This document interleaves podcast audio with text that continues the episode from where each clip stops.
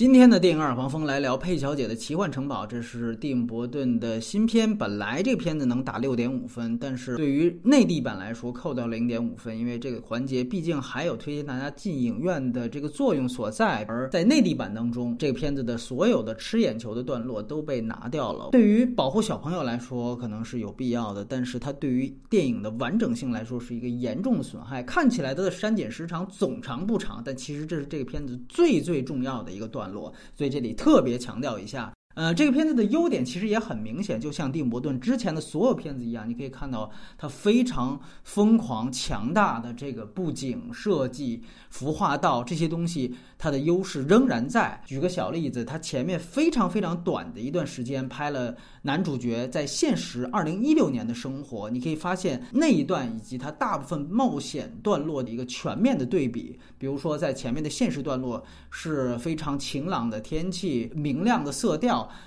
但是同时，他所待的这个房屋，包括在教室内的拍法，都是非常平庸无奇的。那冒险真正开始的，在时间循环里的世界，这个城堡是凋敝的，但是非常神秘而引人入胜的，而且天气是灰暗的，这样的一个前后非常鲜明的对比，把两个世界很好的区隔开。嗯，不过缺点呢，确实也很明显，尤其在后面主要来讲这样一个时间循环之后，其实还是有不少的漏洞的。其实很感觉它像同档。期的新海诚，我们之前刚聊过的《你的名字》一样。都感觉是两位导演，哎，这一次稍稍感觉突破了一下自己，希望去讲一个在时间上、在文本上稍显对于他们来说稍显复杂的这样一个故事。确实，这个会拉拢进一批可能不是他们受众的这样的观众，但与此同时也暴露了他们在驾驭稍显复杂文本时的一些问题。你的名字说穿了也是关于时间梗，这个片子一样也是在讲穿越梗。前半段你可以发现是那些小伙伴们的技能。展示的后半段，基本上当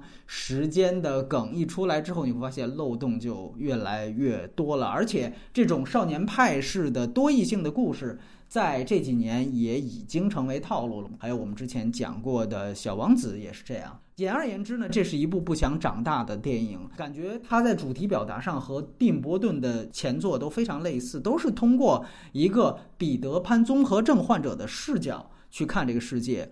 假设这些彼得潘综合症他们的臆想如果是对的呢，就把这个整个的世界观颠倒一下，这个时候可以反衬或者是讽刺那些。成人世界当中的事故，如果不理解这些患者的人，那他们不是像父母一样的配角，那一定就是像心理医生那样，他最后会成为一个反面角色。看到结尾，你会发现他好像在用这样一个环形使者的故事去告诉观众，尤其是这个结尾，彼得潘综合症的患者就应该待在。他们所属于的那个童话世界里面，这个故事为他们打造了一个永远都长不大的童年的时空循环，好像可以借以安慰在银幕外的那些不想长大的观众吧。另外，还有一个嗯，不算优点，也不算缺点，算是特点的事情是。蒂姆·伯顿的真人电影里面的表演，其实一向看着都稍显怪异。我觉得这个和他之前拍动画片的经历是非常有关的。他或许就是主动去要主角的表演有一些异化。主要表现在他们玩偶化的这样一个特点上。伊瓦绿在这部电影的表演也是这样。如果你注意到他稍显死板而直勾勾的眼神，你可能能够联想到他之前的那些停格动画当中的主角。顺便说一句，我个人的蒂姆·波顿的最佳是《艾德伍德和大禹》。最后，简单来说一下，在文章推送页当中。出现的其他嘉宾的看法。那胶片告诉我，他觉得这个片子想象力还是有的，但是情感上特别差。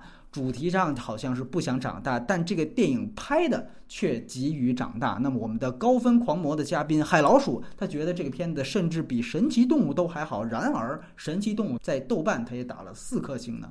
我们阅片量过万的女嘉宾刘小戴说，这个片子所有的奇幻梗。都戳中了他，我其实是有点羡慕这样的观影感受的。我只是在那艘沉船出现的时候，有了那么一点点的触动。这一张旧船票能否登上你的破船？然后我就想，这艘破船不断的出现，到底是不是在致敬另外一个关于时间循环的大作《恐怖游轮》呢？